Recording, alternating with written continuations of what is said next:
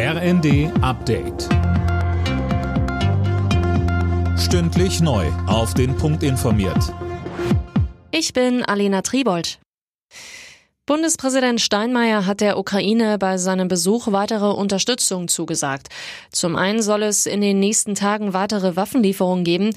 Zum anderen kündigte Steinmeier nach einem Gespräch mit dem ukrainischen Präsidenten Zelensky an, dass ein Netzwerk von Städtepartnerschaften zwischen Deutschland und der Ukraine aufgebaut werden soll. Die gezielten Hilfeleistungen, der Austausch von Erfahrung und Expertise, auch die Aufnahme von Geflüchteten etwa in den Partnerstädten, alles das kann in einem solchen Netzwerk unbürokratisch organisiert werden. Ein Eckpunktepapier zur Freigabe von Cannabis wird nach einem Bericht der Rheinischen Post heute im Bundeskabinett behandelt. So soll eine Höchstmenge von 20 bis 30 Gramm für den Eigenkonsum künftig straffrei sein. Die Details hat Holger Dick. Wann bubert's legal? So ist Kanzler Scholz einmal gefragt worden, nachdem die Ampel eine Legalisierung von Cannabis in den Koalitionsvertrag geschrieben hatte.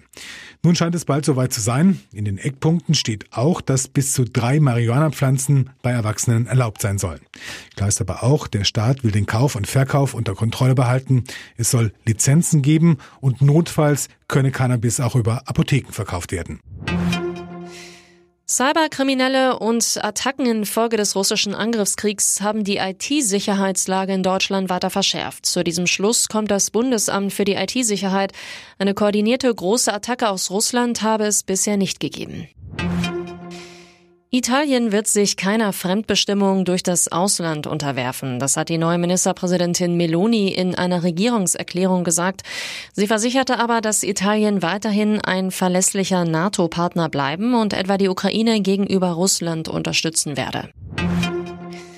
Borussia Dortmund steht vorzeitig im Achtelfinale der Fußball Champions League. Durch ein 0 zu 0 gegen Manchester City und RB Leipzig hat mit Blick aufs Achtelfinale einen wichtigen Schritt gemacht. Die Leipziger besiegten Titelverteidiger Real Madrid mit 3 zu 2, stehen in der Gruppe F weiter auf Platz 2.